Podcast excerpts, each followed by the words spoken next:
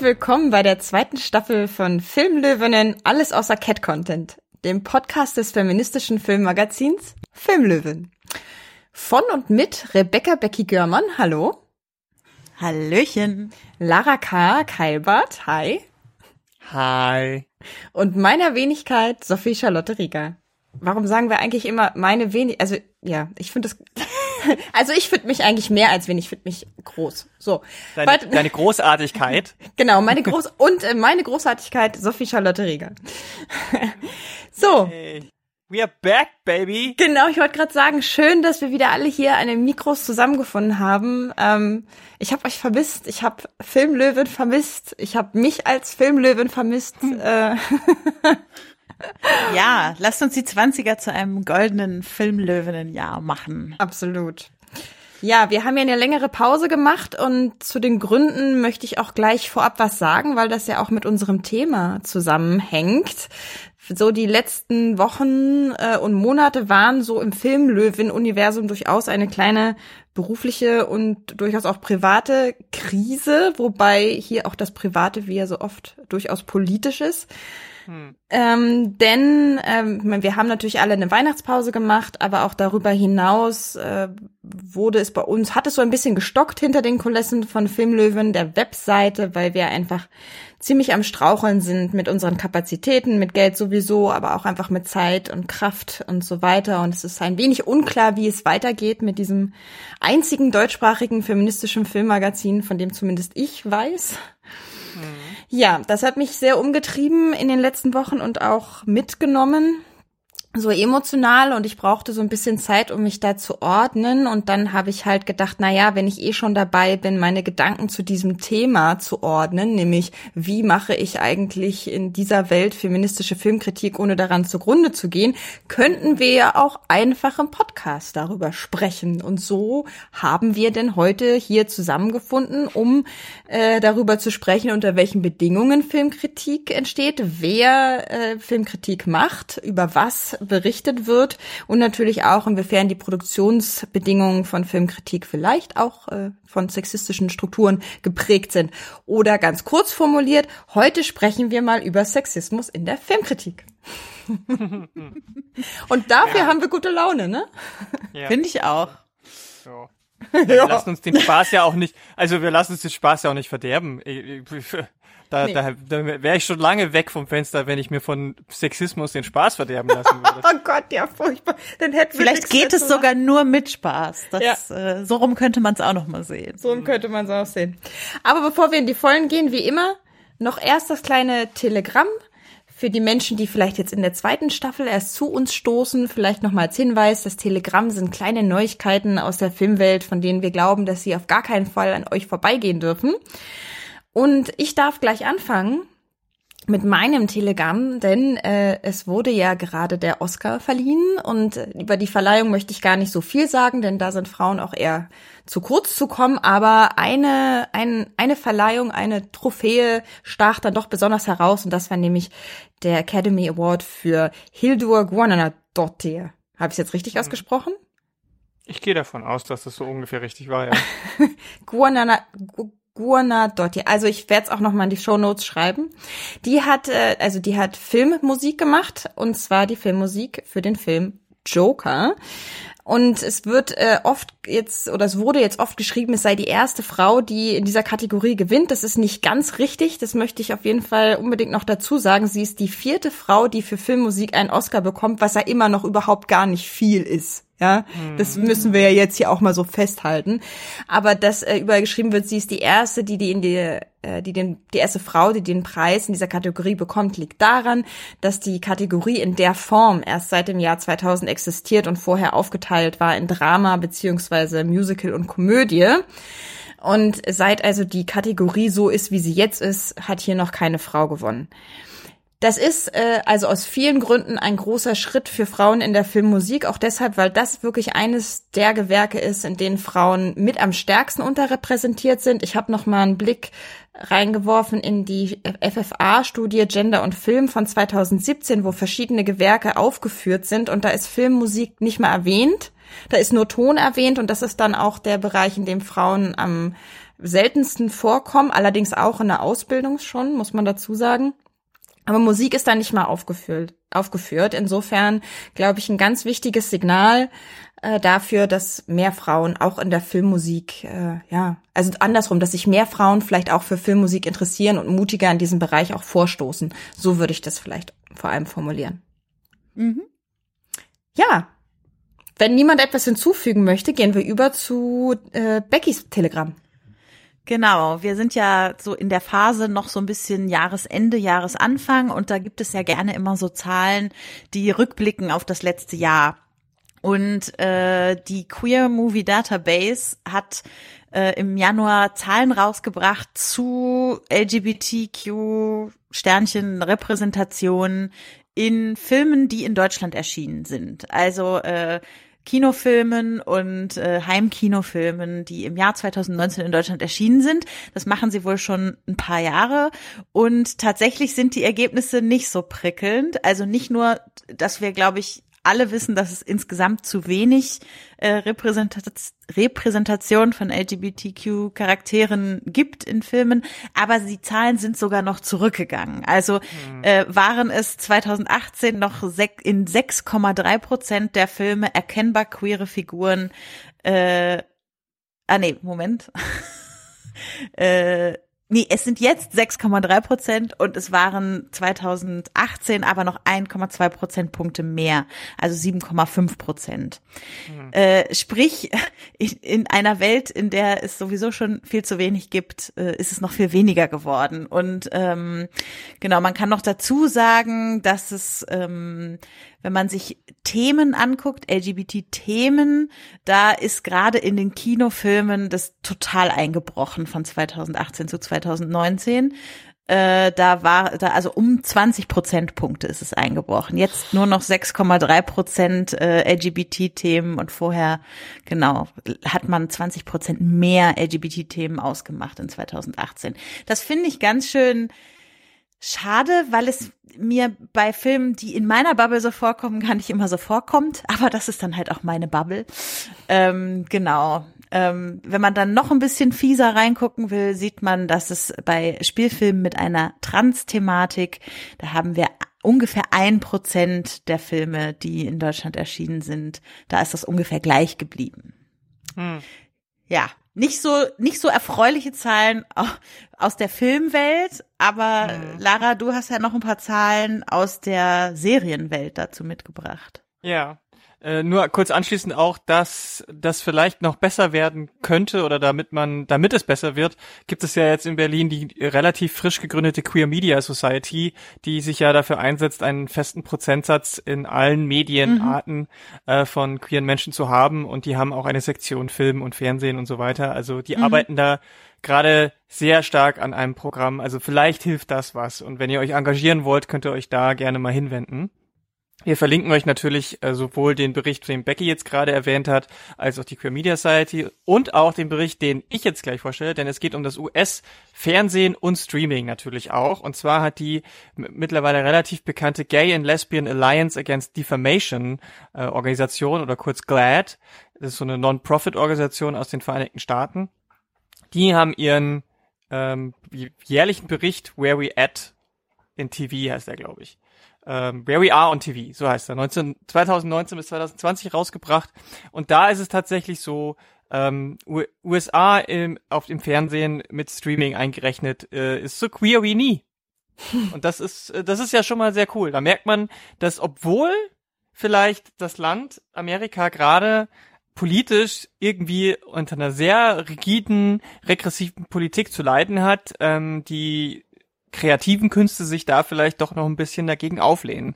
Ähm, der Anteil ist jetzt, ähm, also der Anteil von lesbischen, schwulen, bisexuellen und oder Transfiguren in fiktiven äh, Mehrteilern in der Hauptsendezeit der fünf größten US-Sender ist auf 10,2 Prozent, äh, also um äh, ungefähr zwei Prozent gestiegen. Also 2018 mhm. waren es 8,8 und vorher waren es sogar nur äh, 6,4 und 2016 sogar nur 4,8. Also es steigert sich von Jahr zu Jahr.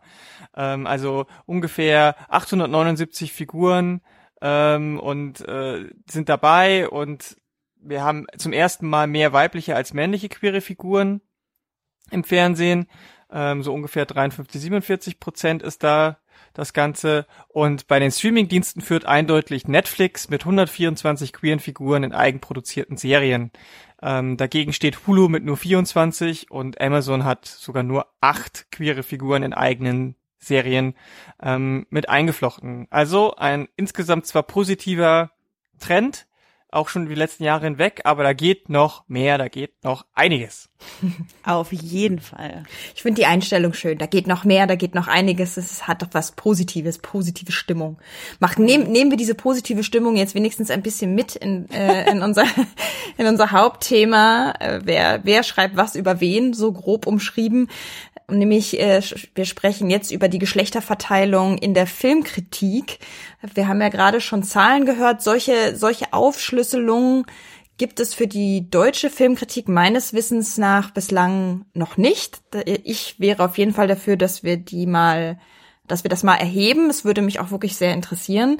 Es gibt allerdings anderswo in Europa schon Zahlen und da, darüber bin ich auch mit überhaupt so ein bisschen auch auf das Thema gestoßen und zwar von der äh, französischen Organisation Kollektiv 50-50, nehme ich an, also 50-50. Da kommt mein Schulfranzösisch endlich mal wieder zur Geltung. Yeah. Yeah. Podcasting äh, macht's möglich. Yeah. Das ist, das, das ist so das französische Pro-Quote Film, kann man so grob sagen. Die hatten mich nämlich angeschrieben und gefragt, ob ich was dazu wüsste. Sie würden gerade eine europäische Studie machen zum Thema, wer macht eigentlich Filmkritik, also wie sind da äh, die Geschlechterverhältnisse und ob ich da irgendwelche Zahlen zu hatte, hätte, wo ich auch nur sagen konnte, nee, habe ich leider nicht. Und in dem Zusammenhang haben sie mir aber ihre Zahlen für Frankreich geschickt, die gar nicht so wahnsinnig aussagekräftig sind. Deswegen halte ich die jetzt erstmal kurz. Es ist so grob 50-50, wobei Frauen insgesamt weniger äh, Filmkritiken schreiben als Männer, aber die Unterschiede sind halt nicht so gravierend. Das sind wirklich nur so ein paar Prozentpunkte. Ähm, es gibt insgesamt, also der Anteil von Frauen in der Filmkritik ist insgesamt niedriger als von Frauen im Journalismus allgemein. Also so Journalistinnen landen also offensichtlich nicht unbedingt in der Filmkritik, ist dann das Fazit daraus.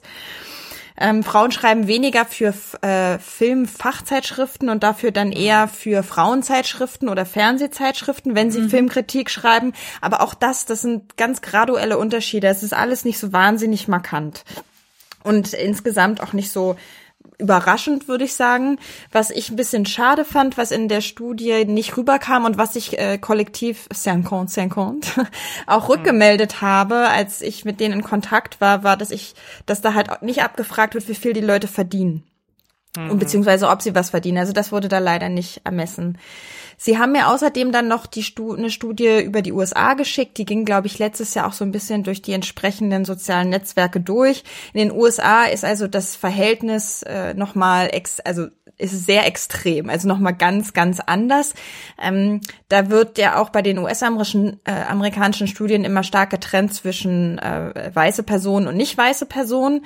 In dem Fall sind also die Zahlen, die sage ich jetzt doch mal, weil sie schon echt krass sind. Also es sind 64 Prozent äh, weiße Männer, die also ne, Filmkritik machen, Filmkritiken schreiben, 14 Prozent underrepresented men, also nicht weiße Männer, 18 Prozent weiße Frauen und 4 Prozent underrepresented women. Das ist, sind natürlich natürlich extrem mhm. krasse Zahlen, wobei insgesamt halt feststellbar ist, dass Film, ich muss schon lachen, bevor ich es ausspreche, dass äh, Filme mit weiblichen Hauptfiguren halt anteilig dann häufiger von Frauen rezensiert werden als andere Filme.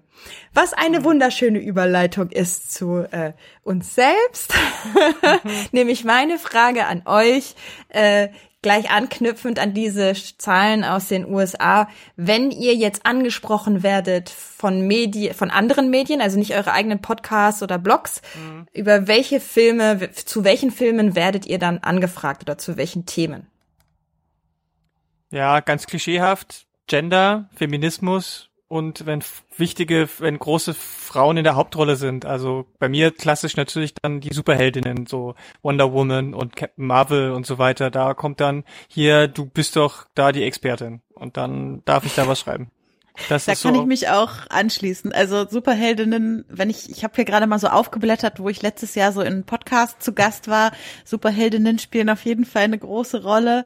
Äh, und dann äh, also Filme wie The Love Witch oder Miss Marple, wo, wo es sehr eindeutig auch um die weiblichen Hauptcharaktere geht. Ähm, zuletzt wurde ich angefragt für Little Women, also da ist es ja sogar im Titel mit drin. und äh, und ähm, und äh, genau, es sind aber nicht nur, also es, es gibt auch ein paar Anfragen, wo ich sagen würde, also sowas wie Do the Right Thing oder Avengers Endgame, das ist dann okay. doch noch mal ein bisschen äh, offener. Das wäre jetzt auch meine Frage gewesen, so zum Thema auch gerade Comic-Verfilmungen, ob ihr da eben allgemein für Comic-Verfilmungen oder wirklich nur die paar, und das sind ja, die sind, das ist ja also die Minderheit, äh, wo Frauen dann die Hauptrolle spielen.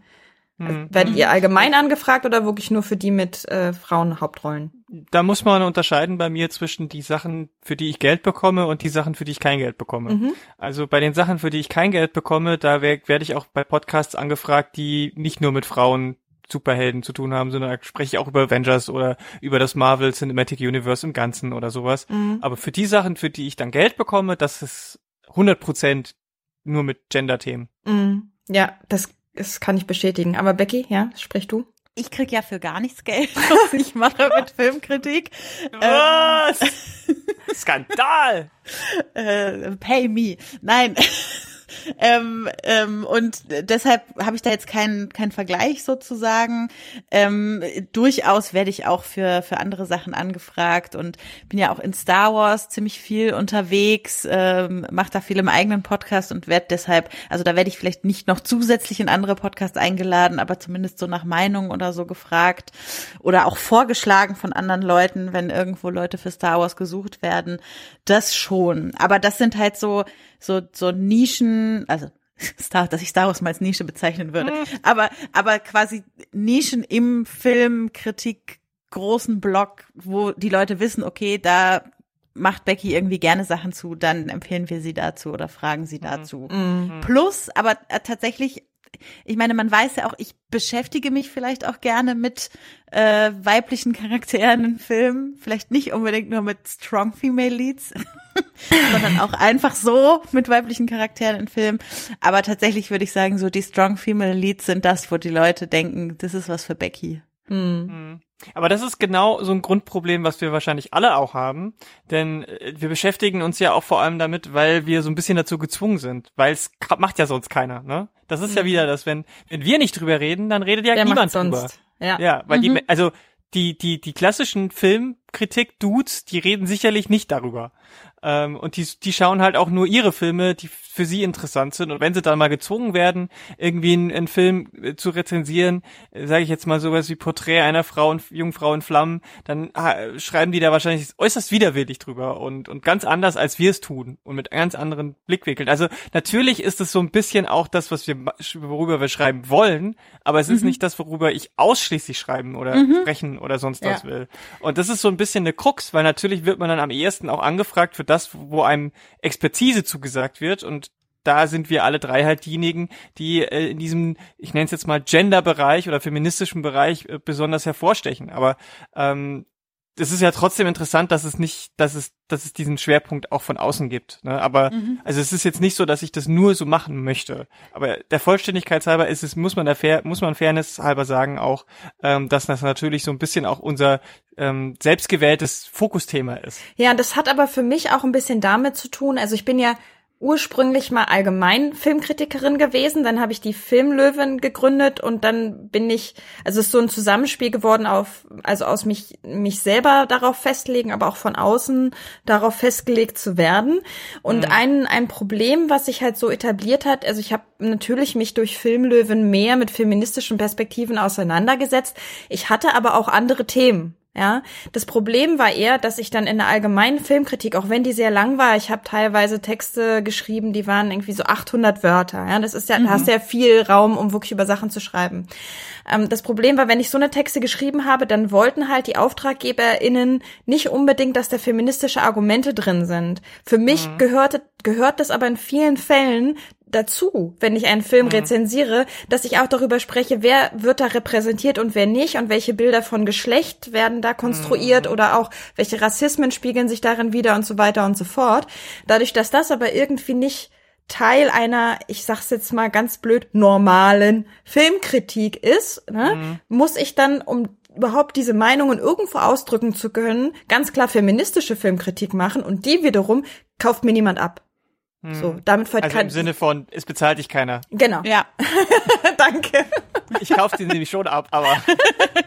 also, beziehungsweise klar, jetzt dreht sich das wieder so ein bisschen um, ne? Dann werde ich zu ja. Spezialthemen angefragt, genauso wie du das gerade gesagt hast, Lara, aber das passiert immer noch relativ wenig. Also ein Großteil mhm. dessen, was ich mache, was Filmlöwen, das, das, äh, also das Webmagazin macht, mhm. ist halt unbezahlt. Dafür gibt's ja kein Geld. Ja? Also ja, ja. Also das ist definitiv ein Problem, dass, dass feministische Filmkritik halt, ähm, davon kann man nicht leben, während man von anderen spezialisierten Filmkritiken vielleicht schon mhm. eher leben kann. So ähm, weiß ich nicht. Also ist natürlich die Frage so, gibt's gibt's denn was Vergleichbares, wo das besser funktioniert? Weiß ich gerade nicht.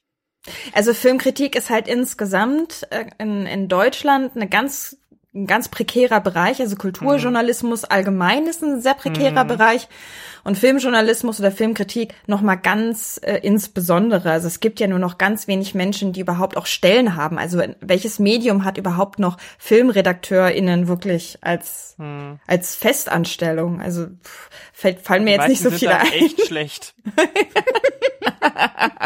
Also, ich könnte jetzt Namen nennen, aber ich lasse es. Also da gibt's einfach von vornherein nicht mehr so viele. Und natürlich ist das ist auch ein allgemeines Problem der Filmkritik. Aber wie es nun mal so ist, ne, wer, wer kann sich das dann leisten, für, für umsonst zu schreiben? Also wer mhm. umsonst schreibt, braucht natürlich eine andere Einnahmequelle. Und eine andere Einnahmequelle von der man gut leben kann, um nebenbei noch Filmkritik zu machen, äh, das sind dann halt eben am Ende doch wieder eher Männer, weil wir wissen ja auch, Frauen machen 50 äh, bis 80 Prozent mehr Care-Arbeit als Männer. Das muss genau. man ja auch noch mit einrechnen dann in die, mhm. in die Freizeitgestaltung. Und der Gender Pay Gap. Und der Gender Pay Gap. Also es ist klar, dass es am Ende dabei rauskommt, dass es mehr Männer sind. Aber vielleicht bleiben wir noch mal kurz bei der Frage. Habt ihr das Gefühl, es machen mehr äh, Männer oder mehr Frauen und nicht-binäre Personen Filmkritik? Ja, das ist ein bisschen schwierig. Ich glaube, dass ähm, da, da kommt man ganz schnell in die Frage, was zählt denn als Filmkritik und was nicht. Also aber das ist eine gute Frage. Ist, ist, also ist jetzt die, ist, ist die, ist die Person, die jetzt auf YouTube äh, jede Woche irgendwie ein Video vorstellt, wo sie einfach nur ähm, wo er oder sie oder wer auch, wie auch immer über, über Filme redet, ist das schon Filmkritik? Weil dann, wenn das reinzählt, dann dominieren die Männer auf jeden Fall. Also mhm. allein auf YouTube gibt's ja einfach viel, viel, viel, viel mehr Dudes, die über Filme reden, als es äh, nicht-binäre Personen und Frauen gibt. Ja. Und da dominieren natürlich auch die weißen Dudes. Also mhm. da haben wir amerikanische Verhältnisse. Ich würde es auch nochmal aus der Rezipientinnen-Sicht sozusagen versuchen anzugehen. Ich versuche halt, glaube ich, so seit zwei Jahren auch meinen eigenen Filmkritikkonsum so ein bisschen aktiv dahin umzustellen, dass ich mehr von Frauen lese, mehr von nicht-binären Personen, mehr von schwarzen Personen und so weiter. Und es ist gar nicht so leicht, sich da sein RSS-Feed voll zu hauen mit den Sachen, weil äh, man erstmal die Leute finden muss. Also weil, und ich, und ich glaube, wenn ich nicht diesen Fokus hätte, dann, dann würde man, würde es überlaufen, mein, mein Postfach da. Also äh, ich, ich merke einfach, wenn ich nach sowas Spezifischem suche, also nach sowas Spezifischem, spezifischem Frauen machen Filmkritik, ähm, dann äh, ähm, genau muss ich schon tatsächlich aktiv suchen, weil es gefällt mir ja dann auch nicht jede Frau, die Filmkritik macht. Das kommt ja dann hinzu. Also, ne, weil das ist ja ganz natürlich. Man hat dann irgendwie seine Spezies, die einem gefallen und die vielleicht in ähnliche Richtungen denken wie man selbst oder die in ganz andere Richtungen denken wie man selbst und deshalb die eigene Perspektive irgendwie erweitern. Aber ähm, genau, es ist auf jeden Fall schwerer. Und ich merke dann auch, wenn ich zum Beispiel ähm, die, ich mache ja mit bei den Film-Podcast-Tipps, wo wir einmal im Monat Film-Podcast-Episoden, die uns besonders gut gefallen haben, kuratieren. Und ich merke halt schon, wir sind da zwei Frauen im Team. Ich versuche da, wenn ich drei Tipps habe, mindestens auch zwei Tipps dabei zu haben, die von Frauen oder nicht-binären Personen gemacht sind. Äh, es ist nicht so leicht, die jeden Monat voll zu kriegen, so. Also, und ich habe es mir aber sozusagen als Aufgabe gesetzt, das auf jeden Fall zu tun. Hm. Hm, hm, ja, ich habe mir ja auch extra auf äh, Twitter eine Liste mit äh, Film-Twitter ähm, angelegt und habe da geschaut, dass ich mir besonders Women of Color und ähm, äh, vielleicht auch mal eine nicht-binäre Person, bei der man es weiß, äh, mit in die Liste äh, hineinschreibe. Das sind zu 99 Prozent Leute aus dem US-amerikanischen Bereich. Mhm. Ganz klar. Mhm. Und es kann mir halt niemand erzählen, dass es daran liegt, dass Frauen weniger Filme gucken oder sich weniger für Filme begeistern oder weniger gerne darauf rumreiten, was ihnen an Filmen gefällt und was nicht. Mhm. So, sondern das muss an was anderes im liegen. Und das haben wir jetzt ja schon rausgefunden. Ja, also ich glaube, es hat ganz viel mit ökonomischen Gründen zu tun. Es hat, glaube ich, aber auch etwas damit zu tun, wie Filmkritik eben durch primär männliche Stimmen hier auch vor allem im deutschen Diskurs so geprägt wurde. Also ich, für mich, für mich ist Filmkritik in der Art und Weise, wie sie bei uns hochgelobt wird, was sehr ähm, was sehr ausschließendes, weil sie oft sehr auf einem sehr hohen intellektuellen Niveau operiert, so, so dieses klassische Feuilleton, äh, mhm. äh, ist einfach nicht jedem Menschen zugänglich, sogar nur einer sehr kleinen Gruppe. Also es ist ein sehr, sehr kleiner Prozentsatz der deutschen Bevölkerung, die diese Art von Filmkritik überhaupt als Bewertung eines Films rezipieren kann. So, das ist, ist gar nicht so, gar nicht so einfach. Das ist das eine. Und dann, da könnte ich mir eben auch vorstellen, dass es dann eben Frauen äh, und nicht-binäre Personen, die aus einer anderen Lebenswirklichkeit kommen, die das Gefühl ausgeschlossen zu sein stärker kennen und dementsprechend vielleicht äh, sich gar nicht einschließen wollen an diese Art Diskurs auch, ne? dass die dann da auch eher durchs Raster fallen. Also ich könnte mir vorstellen, dass es auch schon was mit Sprache allein zu tun hat und mit und mit Themen finde kann mhm. kann ich meine Themen so wie ich jetzt ne zum Beispiel mit dem Feminismus kann ich meine Themen und Perspektiven da überhaupt unterbringen also ich mhm. glaube dass das auch mit eine Rolle spielt und ähm, da weil wir ja gerade äh, auch das das Beispiel konkret hatten letzte Woche würde ich gerne noch mal zu dem Thema einbringen, wie es ist für uns als Frauen mit männlichen Kollegen zu mhm. diskutieren. Mhm. Ja. Ja. ja, weil das ist nämlich genau auch ein Problem, warum vielleicht viele Leute es, äh, viele Frauen und nicht-binäre Menschen nicht FilmkritikerInnen werden, weil der Backlash halt auch immer riesengroß ist. Das ja. sieht man immer wieder, wenn Duden eine, eine, eine Kritik schreibt, die vielleicht auch mal ein bisschen gepfeffert ist, dann heißt es Chapeau und toll und wenn dann eine Frau mal wagt, was zu kritisieren, dann äh, laufen aber die Hasskommentare äh, in, äh, zur Hochform auf. Also das ist auf jeden Fall auch ein Thema, ja.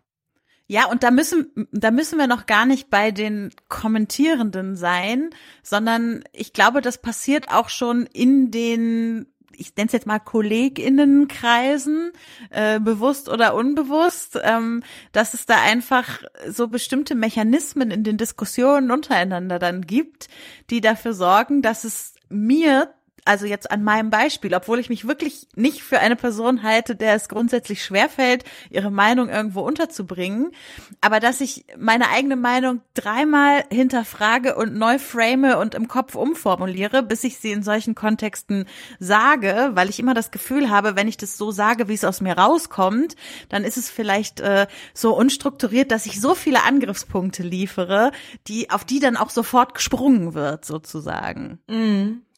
Ja, ja, definitiv. Also es ist so, dass wenn wir irgendwelche Kritikpunkte oder Thesen aufstellen, dann heißt es immer, ja, wo sind denn deine Beweise?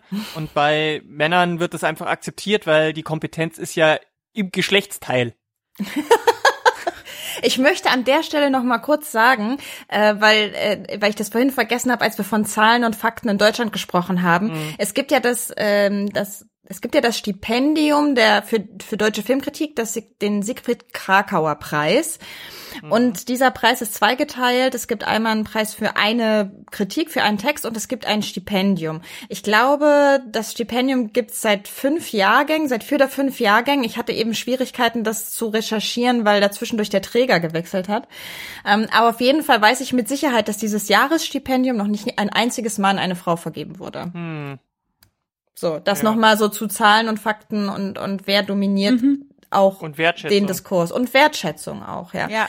Weil es ist ja genau das, was, was ihr beide schon gesagt habt. Wenn ich dann eine Bühne gefunden habe und meine Meinung kundtun kann, wie wird dann darauf reagiert und dieses sich absichern, äh, das, das kenne ich, also, ne, Becky, was du gerade sagtest, das kenne ich total. Ich habe gerade mal, weil wir bei der Filmlöwen hinter den Kulissen gerade so Verschlagwortung machen, habe ich alte Texte von mir gelesen, die ich früher für meine Movie-Pilot-Kolumne geschrieben habe. Mhm. Also so wie ich ursprünglich angefangen habe, überhaupt feministisch über Filme zu schreiben. Und ich dachte, boah, hatte ich Pfeffer. Ich fand meine Texte, also ich lobe mich mhm. echt nicht oft selbst, aber ich fand meine Texte wirklich richtig toll. Und ich dachte, boah, was habe ich für geile Texte geschrieben, weil ich einfach noch richtig Energie hatte. Ich stehe da gar nicht mehr unbedingt inhaltlich hinter, weil ich mich feministisch so viel weiterentwickelt habe. Aber mhm. die hatten so viel Energie und so viel Motivation. Und das ist jetzt halt einfach mal fünf oder sechs Jahre her. Und da merke ich so krass deutlich, wie mir das ausgetrieben wurde durch das Feedback von LeserInnen, aber auch durch die Zusammenarbeit mit verschiedenen Redaktionen, die das so überhaupt nicht wertgeschätzt haben. Und wie, mhm. wie sehr mich das abgenutzt hat und auch mundtot gemacht hat, weil ich eben genau das mache, mir fünfmal überlege, wie formuliere ich was, weil ich Angst habe, dass ich angreifbar werde, weil ich das, weil oft Redaktionen nicht verstehen, was das für mich bedeutet, auf diese Weise angegriffen zu werden. Oder von mir erwartet wird, ich müsse da irgendwie drüber stehen oder einen Witz machen oder dann darf ich halt nicht so provozieren oder was ich nicht schon alles gehört habe, mhm. aber ich nicht das Gefühl habe, ich werde da aufgefangen als eine Person, die sich hier sozusagen verletzlich macht und angreifbar macht. Da gibt es irgendwie keinen Ausgleich für. So, das. Ja. ja, es sind halt die klassischen Mechanismen, die in vielen, fast allen Bereichen greifen, die halt zeigen, dass wir doch in einer patriarchalen Struktur leben. Also das ist vielleicht nicht mehr so off offensichtlich, weil wir dürfen ja wählen, hurra. Ähm, aber es ist, es sind, das sind genau, das davon, davon reden wir, wenn wir davon reden, dass das Patriarchat immer noch da ist, dass einem sowas mhm. ausgetrieben wird, dass, dass das nicht wertgeschätzt wird, dass man sein, seine eigene Motivation und sein, sein, sein, sein Feuer verliert, weil die komplette das System gegen einen arbeitet. Und ähm, weil die Frage ist ja immer so ein bisschen, die damit im Raum, was ist eine gute Filmkritik? Und das kann man so eigentlich nicht beantworten. Und deswegen ist dieses Berufen auf vermeintliche Dinge, so gerade wenn RedakteurInnen dann sagen, so, ja, in deiner Filmkritik muss, muss das, das und das auf jeden Fall irgendwie drin sein und das, das auf keinen Fall. Das ist halt Quatsch, weil worauf berufen die sich? Also mhm. das ist auch auch die Filmkritik muss sich mal weiterentwickeln und ähm, gerade jetzt braucht es umso mehr, es braucht gerade jetzt progressive FilmkritikerInnen, denn ähm, unsere, unser, unsere Kulturlandschaft ist die, die die Gesellschaft prägt und widerspiegelt. Und wir sind als KritikerInnen da diese, dieses, diese Schaltstelle in der Mitte, weißt du? Mhm. Und äh, wenn, wenn, wenn die, wenn da das Feministische wegfällt, dann, äh, dann, dann, dann entwickelt sich die Kultur und die Gesellschaft in eine Richtung, die genau in die falsche Richtung geht. Nämlich nicht in das Progressive, sondern in das Konservative. Und deswegen ist es halt so wichtig, dass wir da, dass, dass man trotzdem dabei bleibt. Und das geht aber halt nur, wenn man ökonomisch auch irgendwie äh, überleben kann. Weil wir wissen ja zum Beispiel, dass Pressevorführungen in der Regel tagsüber sind oder sogar vormittags. Das heißt, einen normalen geregelten 9-to-5 Bürojob kann man nicht machen, wenn man gleichzeitig über Filme schreiben möchte, weil die sind ja auch nicht alle am selben Tag. Das heißt, es bringt nichts, wenn man sagt, okay, vier Tage in der Woche gehe ich ins Büro und am Freitag, das sind dann alle Pressevorführungen. So geht's halt leider nicht. Das heißt, man muss auch eine gewisse Flexibilität mitbringen und wenn dann noch dazu eben die ganze Care-Arbeit zu Hause mit dazu kommt, dann hat man einfach schlicht und weg weder die Zeit noch die Energie, Filme zu schauen in den Pressevorführungen. Das heißt, wenn man trotzdem schreiben will, muss man aus dem persönlichen privaten Geldhaushalt äh, ins Kino gehen und dann zum Release denn die die die Kritik schreiben. Ja. Und das ist natürlich dann wieder für die ganzen Magazine viel zu spät, weil die wollen natürlich zum Filmstart schon ihre äh, ihre ihre Kritiken raus haben. Und somit ist, arbeitet die ganze Maschine gegen uns. Ja. Ja, ja. Und ich, ich würde sogar noch noch noch einen kleinen Schritt weitergehen. Du sagst jetzt irgendwie ja, äh, es ist problematisch, wenn irgendwie das feministische fehlt in der in der Filmkritik, wenn die Frauen oder die feministischen Stimmen da gesilenced werden. Äh, ich finde es sogar fast noch schlimmer, wenn man dann die feministische Filmkritik zum Diskussionsobjekt macht. Also mhm. wenn, wenn ich das Gefühl habe, ich werde in einen Podcast eingeladen Und ich muss vorher erstmal anfragen, wer der zweite Gast in diesem Podcast sein wird, weil äh, es gibt Leute, da weiß ich, die werden dann mit mir zusammengesteckt, weil wir dann uns äh, 40 Minuten den Kopf darüber einschlagen, ob es überhaupt etwas zur Güte eines Films beitragen kann, wenn die Repräsentation gut mhm. ist darin oder nicht. Mhm. So und und das finde ich dann halt auch nochmal auf eine ganz perfide Art äh, schwierig, weil, weil man dann immer hinterher sagen kann, wieso die feministische Stimme war doch bei mir und ich habe sie mhm. doch abgebildet, aber sie gleichzeitig halt ähm, immer nur zu holen, wenn es darum geht, die die die Kontra äh, Punkte besonders groß zu machen oder so. Ja. Sie steht immer ja. zur Debatte auch. Das ist das Problem. Ja. Die feministische Perspektive steht zur Debatte. Sie ist nicht eine von vielen möglichen Herangehensweisen an einen Film, sondern es ist so, entweder sie ist von vornherein, hat sie eigentlich gar nichts mit Filmkritik zu tun, sondern sie ist moralistisch und ich weiß nicht was, ne? Ja. Also so, oder, oder sie ist aus anderen Gründen zu verurteilen, aber sie wird nicht auf dieselbe Stufe gestellt wie, wie andere Herangehensweisen. Und ja, ja das, müssen, wir müssen uns immer rechtfertigen. Und das, das finde ich so, wenn ich überlege, wie ja auch äh, in, in den innerhalb der deutschen Filmkritik ja viel darüber diskutiert wird. Da wurden ja ganze äh, Stellungnahmen und Papiere verfasst zu dem Thema, was denn für eine Filmkritik ist. Also das ist natürlich allen bewusst, dass da gerade ein, ein ganz wichtige, eine ganz wichtige Kunstform auch und Literaturform auch stirbt. Ne? Und in mhm. diesem ganzen Prozess aber niemand auf die Idee kommt, dass dieses Sterben eben auch damit zu tun haben könnte, dass das Medium Filmkritik nicht mit der Zeit geht, sondern total weiß, total männlich, total cis ist und da und natürlich nicht nur äh, in Hinblick darauf, wer sie schreibt, sondern auch eben darauf, wie sie ist, die Materie, die ja geprägt ist von der Person, die sie mhm, herstellt, ja. so, ne? Und dass, ja. dass da irgendwie diese Diskurse nicht, also nicht verknüpft werden und die Leute da, also entschuld, entschuldigt bitte, liebe Freunde und Freundinnen von der Filmkritik, aber ihr prescht da wirklich mit Scheuklappen durch diese Diskussion, muss ich jetzt an der Stelle mal sagen. Und ich finde das extrem enttäuschend. Oh, ja, an, enttäuschend und anstrengend. Und mhm. ähm, ich, ich finde es halt auch dann, weißt du, dann, dann, dann sind wir da und müssen ähm, anstatt über den Film und deren Inhalte und Bedeutungen und Metaebenen und äh, Kunstfertigkeiten zu diskutieren, reden wir dann über über die die Ansätze, die wir mitbringen und die Schablonen, die wir an Filme ansetzen, anstatt über das Produkt selber zu sprechen. Und das ist doch auch einfach nicht Sinn der Sache. Wer möchte das denn? Also, wenn ich über einen Film spreche, dann möchte ich über den Film sprechen, nicht über meine Ansichten über diesen Film im, im, im grundsätzlichen Sinn. Ne? Man kann natürlich über Thesen diskutieren, aber nicht über die, die, die Grundannahmen dahinter. Und äh, dass, dass Filmkritik eben sich auch weiterentwickeln muss, das, ähm, das steht eigentlich außer Frage. Denn alles muss sich irgendwie weiterentwickeln. Wir können nicht auf, auf einem, auf einem äh, auf einem Standpunkt stehen bleiben, der halt vor 20 Jahren total gut war, weil sich ja auch die Filmlandschaft weiterentwickelt. Deswegen zum Beispiel genauso wie sich ähm, die Filmkritik äh, so auf diesen unterschiedlichen Bedeutungsebenen weiterentwickeln muss, muss sie sich ja auch äh, anpassen an die neuen äh, Be Verbreitungsebenen. Ne? Mhm. Ne? Also die klassische Filmkritik eines Films passt auch nicht zu den äh, modernen Sachen von Netflix-Filmen, weil das ganz mhm. unterschiedlich Dinge sind. Und auch da muss man sich ja weiterentwickeln. Du kannst nicht dieselben Maßstäbe ansetzen. Und das, das ist, das, warum soll das dort dann gehen? Warum ist es dann da so? Ja klar, das stimmt. Netflix-Filme sind völlig anders als Kino-Releases. Da müssen wir andere Folien ansetzen. Da muss man auch mal andere Produktionsbedingungen und bla bla bla. Aber der wahre Filmkritiker würde dir an dieser Stelle entgegensetzen, dass alles, was mit Netflix zu tun hat, ja sowieso schon mal gar kein richtiger Film ist. Stimmt, deswegen waren die ja auch nicht bei den Oscars nominiert und haben äh, ne? Dinge ich gewonnen. sag's ja, ja, nur. Ja. naja, also, ja. Ich aber mein, weil, der, weil, ja. Stichwort der wahre Filmkritiker, ne? Also da in all dem, was wir jetzt gerade schon die ganze Zeit diskutieren, schwingt ja auch immer mit dieses, äh, wie objektiv und subjektiv kann und sollte Filmkritik sein.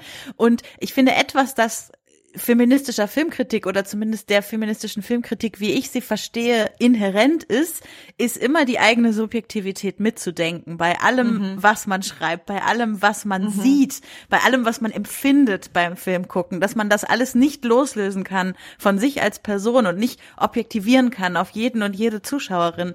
Dass man, dass, dass mir auffallen muss, dass ein Black Panther für schwarze Person ganz anders wirken wird, als es für mich der Fall ist. So. Und und diese Subjektivität durch eine vermeintlich mögliche Objektivität irgendwie klein zu reden, wo ich eher sagen würde, dass es, dass es die Stärke von einer guten Filmkritik, dass sie diese Subjektivität immer mitdenkt. Das ist halt auch irgendwie so ein Problem, was ich eher von männlichen Filmkritikern in meinem Umfeld kenne.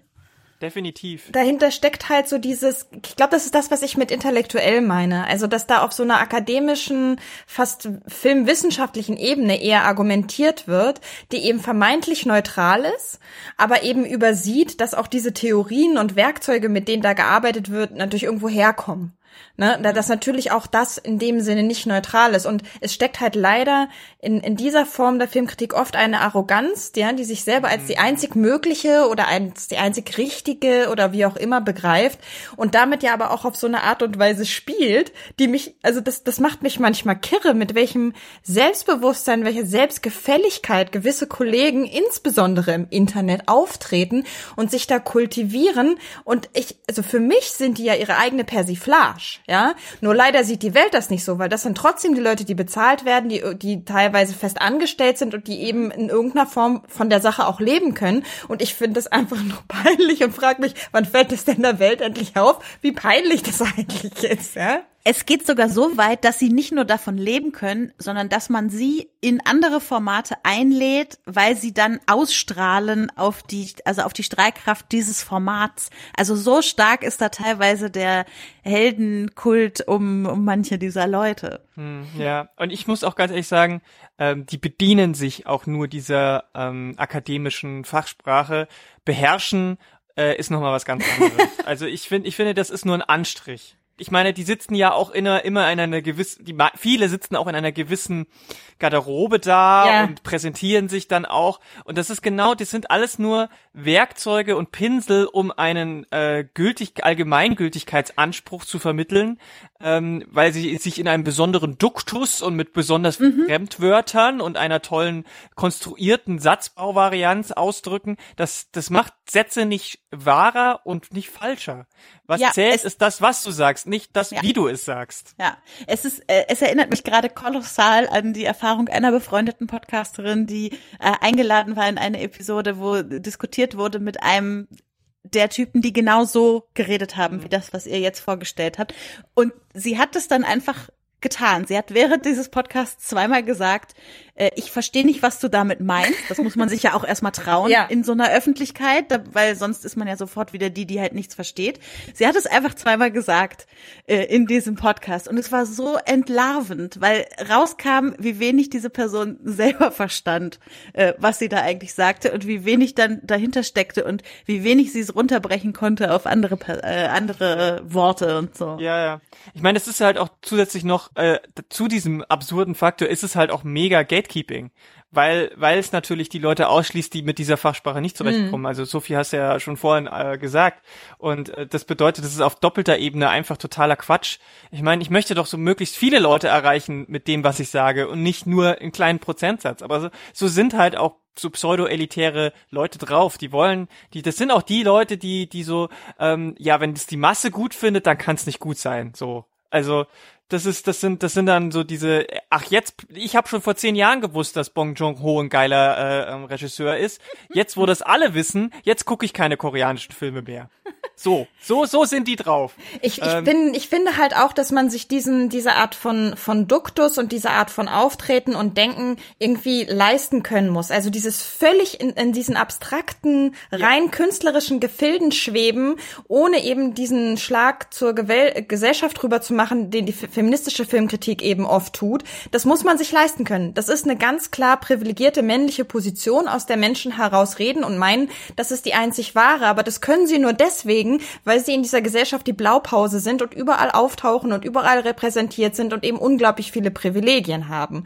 Ja. Und dann ja. passiert eben auch sowas, wie jetzt diese Woche passiert ist oder wie mir passiert ist, dann so jemand, dass sich so jemand wie Lukas Kurstedt hinsetzt und mich mit dem ganzen Namen in seinem Video benennt als die Feindin der Kunstfreiheit, ohne sich darüber Gedanken zu machen, zum Beispiel, was das für eine Frau im Internet Mhm. Für eine Filmbloggerin im Internet bedeutet, auf diese Art und Weise in diesem Kontext benannt zu werden. Mhm. Das, das bedeutet für mich etwas ganz anderes als für ihn. Das weiß, mhm. also kann sich aber, glaube ich, ein Lukas Kurschett nicht denken, weil er aus dieser privilegierten Perspektive überhaupt nicht rauskommt. Oder es ist ihm egal, was auch nicht besser ist. Ist auch nicht besser. Das, ich ne? möchte jetzt, ich gehe jetzt mal vom Besten aus, dass es einfach nur Ignoranz ist. Ja, ja. ja.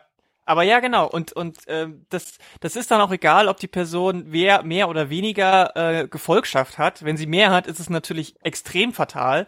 Aber trotzdem ist es ist es ste, ste, steht man dann erstmal sehr sehr angreifbar da und muss sich dann irgendwie wieder rechtfertigen und verteidigen. Und ich möchte mal, also die, die Frau, die sich so hinstellt auf YouTube mit dieser, mit dieser Haltung und so weiter, die würde doch in Grund und Boden äh, kommentiert werden. Ja.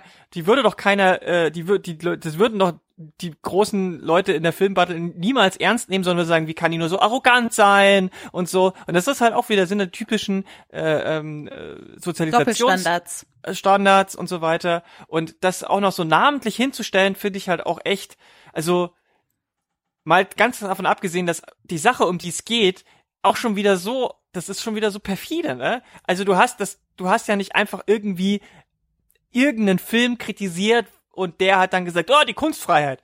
Nee, es geht ja um einen ganz speziellen Fall. Und sich dann hinzustellen und da sowas abzuarbeiten, das ist, das ist knallharte Kalkulation. Den Fall das sollten ist, wir jetzt vielleicht in dem Fall nochmal nennen. Das wollte ich dir überlassen. okay. Ich wollte es jetzt nur, weil damit für Menschen, die das hören, auch klar ist, worüber wir uns jetzt gerade aufregen. Er hat mich ja für meine, er hat mich ja, er hat mich kritisiert dafür, dass ich kritisiert habe, dass Filme von Roman Polanski noch einen Filmverleih bekommen und dass diese Person noch mit Filmpreisen ausgezeichnet wird oder für Filmpreise nominiert wird.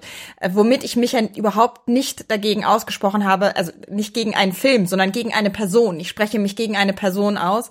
Naja, also er hat 20 Minuten daher argumentiert, warum äh, man diese Unterscheidung nicht machen kann. Ich konnte davon leider, es tut mir leid, nur sechs Minuten angucken, dann habe ich es einfach nicht mehr ertragen. ähm, ja, echt so. Aber das ist auf jeden Fall der Kasus, um, um den es hier geht und an dem sich dieser Vorwurf, äh, Sophie Charlotte Rieger würde sich gegen die Kunstfreiheit aufbäumen, äh, stammt. Also woraus ja, das entstanden Das ist da ganz, das ist das, was wir seit Jahren hören.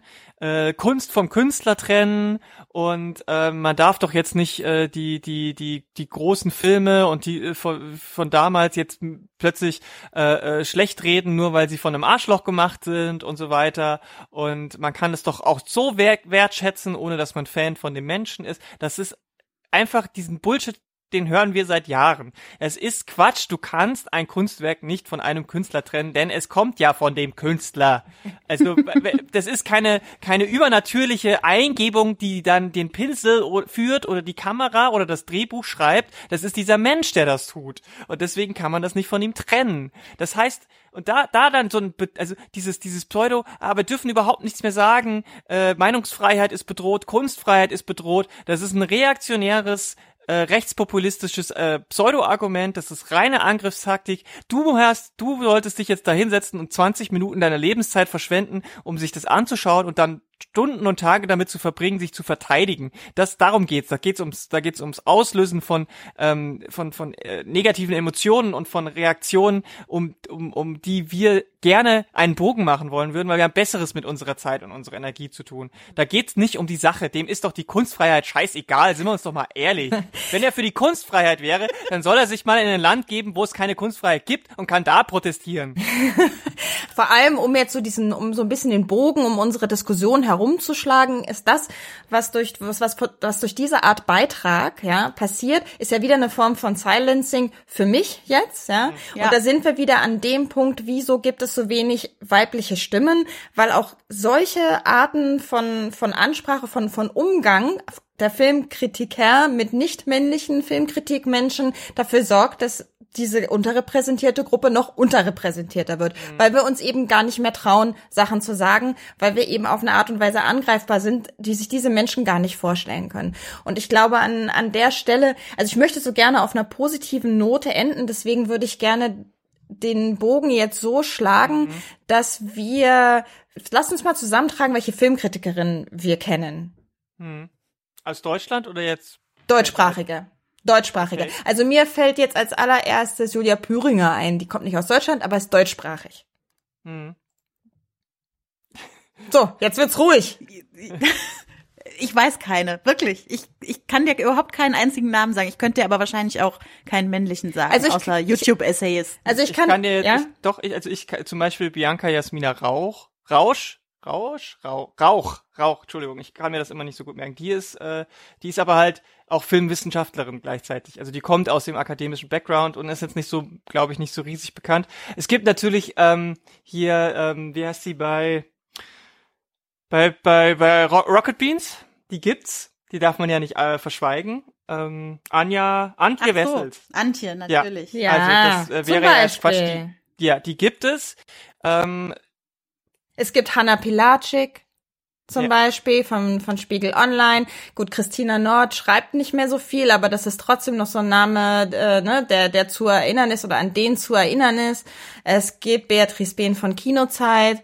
Äh, es gibt alle, alle Filmlöwinnen, Natürlich, das wäre halt das äh, mein Umweg gerade. wie Bianca ja auch. Oder gibt's Ja. noch eine andere Bianca Jasmina Rauch, die ich nicht kenne? Ähm, Jenny Jecke würde mir Ja. noch einfallen. Also es gibt Frauen, äh, die, wir sollten die dann auf jeden Fall auch alle verlinken nachher. Und dann, äh, wenn uns noch welche einfallen nach dieser Aufzeichnung, werden wir sie auch noch hinzufügen. Und ihr seid natürlich als HörerInnen auch total eingeladen, noch weiter zu ergänzen, wen wir jetzt ausgelassen haben. Da war das nicht aus bösem Willen, sondern ich habe das zu spontan eingeworfen. Ich hätte das vorher absprechen müssen. Dann hätten wir auch eine vollere Liste gehabt. Aber als letztes, was wünschen wir uns? Ein konkreter Wunsch. Mein konkreter Wunsch äh, für wie es mit der Filmkritik weitergeht, wäre hm.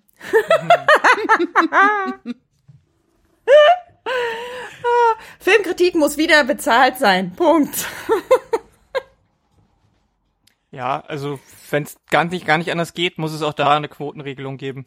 Hilft nicht. Also dann muss es muss müssen müssen halt Magazine und Fachzeitschriften, weil genau da ist es ja das Problem, dass da die nicht sind. Haben- Also ich bin mir ziemlich sicher, dass es auch in Deutschland so ist, dass gerade in den Frauenzeitschriften die meisten Frauen Filmkritiken schreiben und in den Fachzeitschriften die wenigsten Frauen. Dann müssen muss man da halt auch irgendwie mit Quoten hin. Ist- Ohne ohne Quoten scheint es ja wohl nicht zu gehen. So.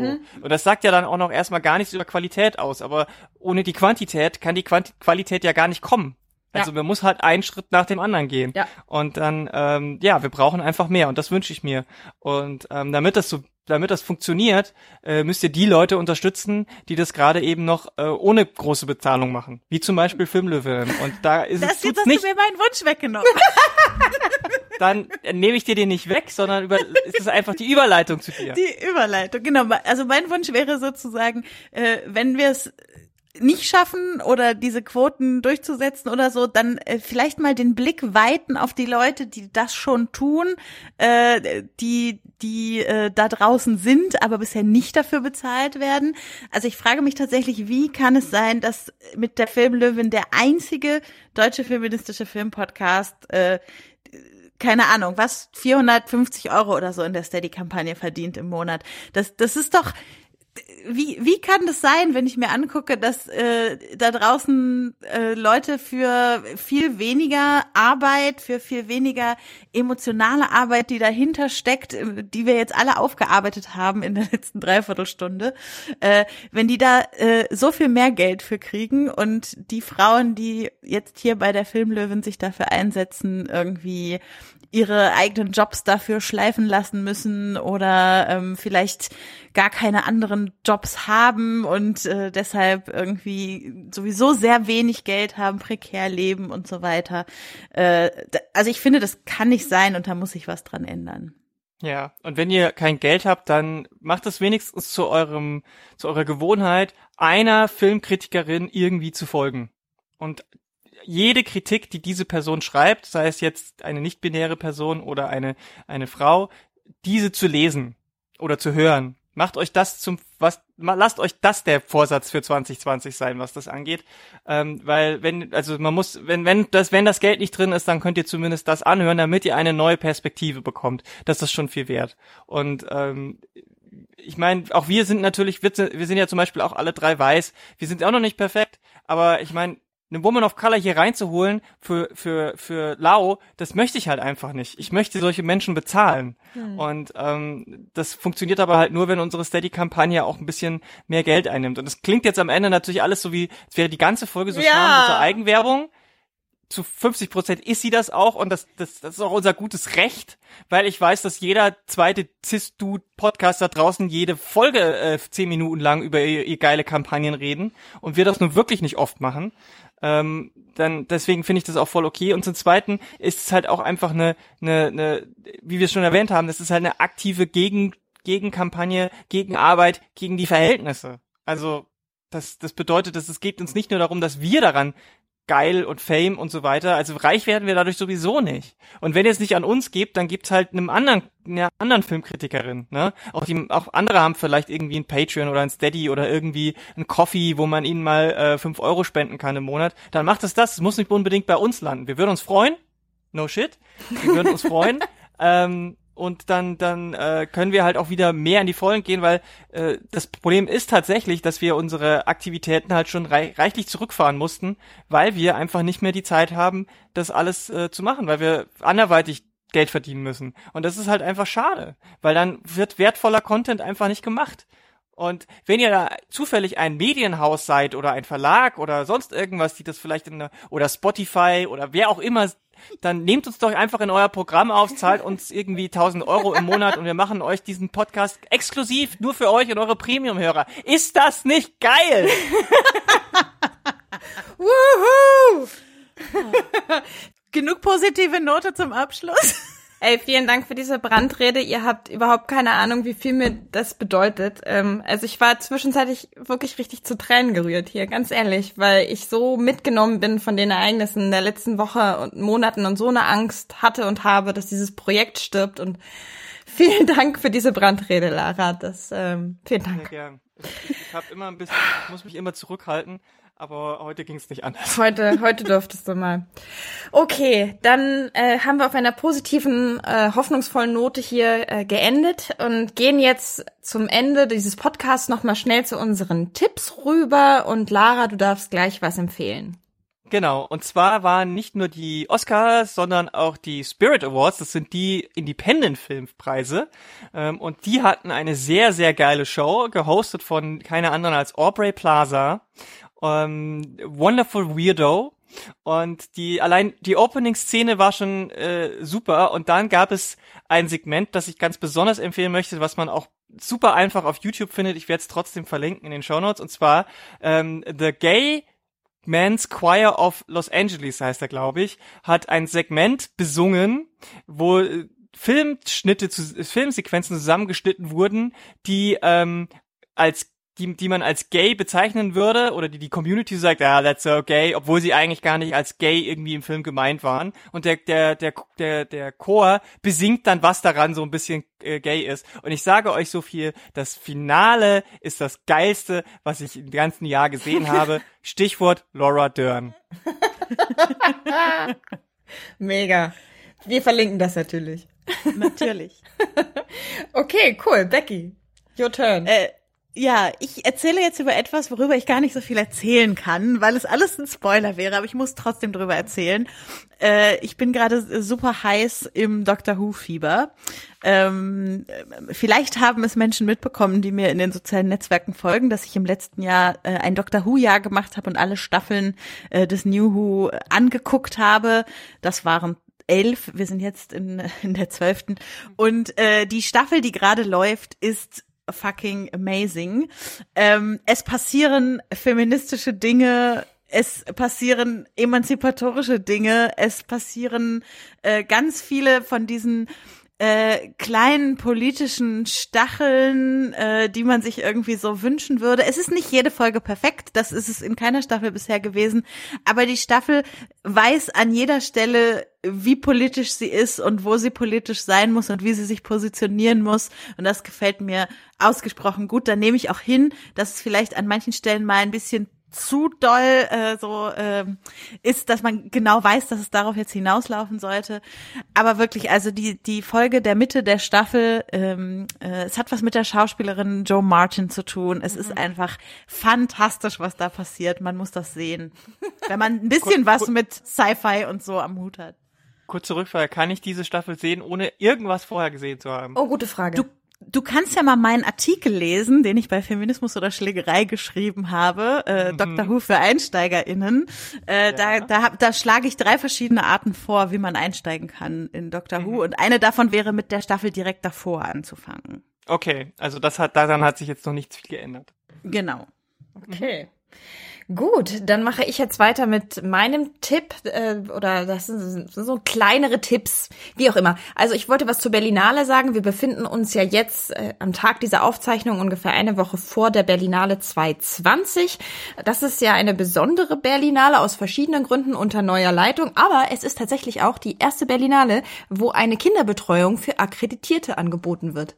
Das äh, Nein. Möcht, ja, und das ist schon auch richtig cool. Es ist, so wie ich es verstanden habe, so eine Art Testlauf. Also wahrscheinlich vermute ich von den Kapazitäten dann begrenzt. Da ich sel selber keine Kinder habe, habe ich mich dann nicht so intensiv mit befasst. Aber es ist mir halt extrem aufgefallen, dass es die Möglichkeit gibt. Und das sei an dieser Stelle auch nochmal gesagt und auch gelobt. Außerdem ist mir aufgefallen, dass auf der Webseite mit Gender-Sternchen geschrieben wird, äh, was ich natürlich auch sehr schön fand. Also ich habe so das Gefühl, da sind so ein paar Sachen irgendwie irgendwie jetzt äh, haben gefruchtet, ein paar Diskurse haben gefruchtet bei der Berlinale und es wurde auch ein Genderbericht äh, ähm, veröffentlicht, den ich euch verlinke zur äh, Geschlechterverteilung hinter den Kameras, also in Produktion und Regie und zwar nicht nur Frauen und Männer, sondern auch Personen, die sich weder in das eine noch in das andere einordnen wollten zum Zeitpunkt der Befragung.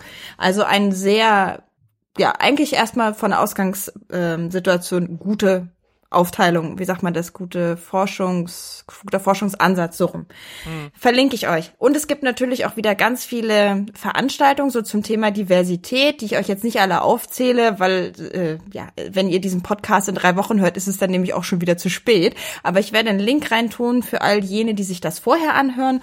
Und einen Filmtipp, ich konnte aus den schon genannten Gründen vorab leider so gut wie keine Filme gucken, was ich ja sonst immer gemacht habe, aber ich musste halt einfach mal Geld verdienen dieses Jahr. Äh, deswegen habe ich ganz wenig Filme vorher gucken können. Aber ich möchte euch einen Tipp auf den Weg geben. Äh, wenn ihr die Möglichkeit habt, dann schaut euch den Film Always Amber an, ein Dokumentarfilm über eine Person, die ja ihr ihr Gender findet, würde ich sagen. Ähm, ein, eine Art Coming-of-Age-Dokumentarfilm oder Coming-of-Gender. ich weiß gar nicht. Ein Coming-of-Gender und Coming-of-Age-Dokumentarfilm, den ich richtig, richtig toll fand und emanzipatorisch wertvoll. Und ja, also wenn ihr die Möglichkeit habt, dann schaut euch den Film an und ansonsten allgemein viel Spaß auf der Berlinale. Ja, dann kommen wir jetzt äh, zum aller, allerletzten Kapitel dieses Podcastes, nämlich dem sogenannten Abgesang. Zumindest steht bei mir äh, auf meinem Zettel, steht bei mir immer Abgesang drauf, obwohl wir ja jetzt noch gar nicht singen. noch. Äh, Äh, zum Abgesang gehört es zum Beispiel dazu, dass wir euch jetzt nochmal sagen, wo ihr uns findet, wenn wir gerade nicht diesen Podcast einsprechen. Lara, sag uns doch mal, wo die Menschen dich finden im Internet innen drin. Also am einfachsten, ihr geht auf www.twitter.com und sucht dann nach Lara K mit 3a. Da steht dann erstmal X of Kindness, das bin ich. gut, sehr gut. Becky? Äh, Genderbeitrag in allen Netzwerken, die ihr euch so vorstellen könnt und in verschiedensten anderen Podcasts. Wir haben zum Beispiel einen epischen neuneinhalb Stunden Jahresrückblick auf das Film- und Serienjahr 2019 bei den KulturpessimistInnen gerade rausgebracht mit äh, Audiokommentaren von 26 Personen, von denen fast die Hälfte Frauen waren. Yay! Ja, und mich findet ihr äh, unter Filmlöwen mit OE, äh, auch in den gängigen sozialen Netzwerken, also bei Twitter, Facebook und Instagram. Ihr könnt uns natürlich auch jederzeit euer Feedback zukommen lassen in Form von Kommentaren oder E-Mails oder halt Nachrichten an unsere gerade schon erwähnten Accounts. Ihr könnt uns sehr gerne bei iTunes bewerten und mit am wichtigsten, ihr könnt für uns abstimmen beim Deutschen Podcastpreis. Äh, und äh, da packe ich euch natürlich den Link doppelt und dreifach in unsere Show Notes, damit ihr uns mhm. alle eure Stimme gebt. Genau, das ist super, wenn du den Link gleich in die Shownotes schmeißt, weil die Suchfunktion auf der Seite ist ein bisschen schwierig. Man findet nicht immer das, was man finden will. Es sind 500 Podcasts auf der Liste, äh, aber wir sind da und wenn ihr über unseren Link hingeht, kommt ihr auch gleich zu dem Button, wo ihr für uns abstimmen könnt. Wunderbar. Dann äh, ist es das von meiner Seite hier gewesen und ich danke mich, dass ihr diese Folge mit mir bestritten habt. Es äh, war mir ein Fest und ich habe jetzt auch wieder sehr viel Motivation gesammelt für unsere zweite Staffel. Vielen Dank, dass ihr dabei seid. Sehr gern. Danke dir. Sehr gerne. Bock auf Filmkritik. Bock, Bock, Bock auf, Film auf Filmkritik. Oh, das ist ein T-Shirt-Spruch, T-Shirt-Spruch. Wer mir eine Freude machen will, you know. Okay, als Abschied äh, haben wir beschlossen, wir haben uns diesmal vorher abgesprochen, dass wir nicht singen werden, sondern wir werden uns äh, selber ein bisschen feiern, weil das einfach richtig ist und Not tut. Und zum Abschied feiern wir uns jetzt einfach ein bisschen, ja? Okay, also ihr da draußen macht es gut und wir feiern. Wuhu! Yeah! Wuhu! You go, yeah! Yes! So, also, auf Wiedersehen. Ciao. Tschüss.